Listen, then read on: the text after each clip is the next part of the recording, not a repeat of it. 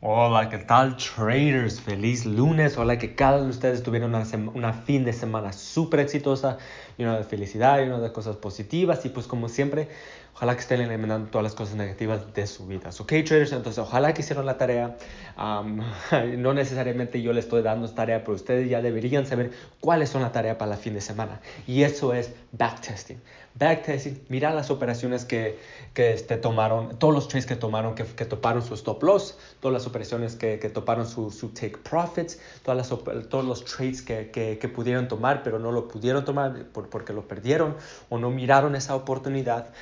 Y pues analizar este, toda la semana para este, la nueva semana, pues para empezar fuerte, ¿verdad? Para saber dónde está todos.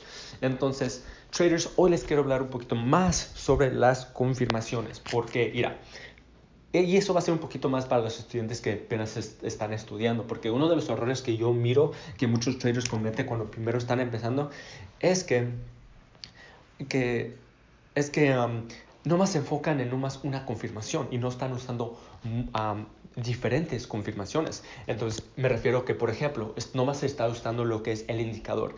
Están buscando oportunidades, no más usando solamente esos indicadores.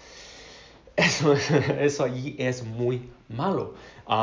porque uno no puede saber dónde el precio va a llegar, dónde pues, el precio puede romper, dónde, eh, dónde el precio, que, que, que, quién teniendo el control. No te dice muchas cosas. Entonces, muchos de los errores que nomás usan eso, nomás usan los soportes y resistencias, o solamente usan líneas de tendencia, o solamente usan las tendencias, o solamente indicadores, o solamente Fibonacci. Mira, si ustedes no están utilizando una confirmación, hasta nomás dos confirmaciones, ustedes van a perder. Van a perder mucho, mucho, mucho. Entonces recuerden que Forex es un, es un, no quiero decir un juego, ¿verdad? Pero es un juego de probabilidad. ¿okay? Más confirmaciones que ustedes tengan, mejor probabilidad que, que el precio va a ir a su favor. ¿okay? Entonces, si mira, por ejemplo, si ustedes tienen una confirmación solo, probablemente van a, van a, van a este, este, no van a ser muy rentables. Le van a tocar sus stop loss muchas, muchas de las veces, a lo mejor como 90% de las veces. Y no me le estoy dando así números, porque la verdad no sé los números exactos, pero nomás por este ejemplo le voy a dar los números o porcentajes. Entonces, si nomás tienen una confirmación, hay un 90% que, su, que el trade va a topar su stop loss. ¿okay?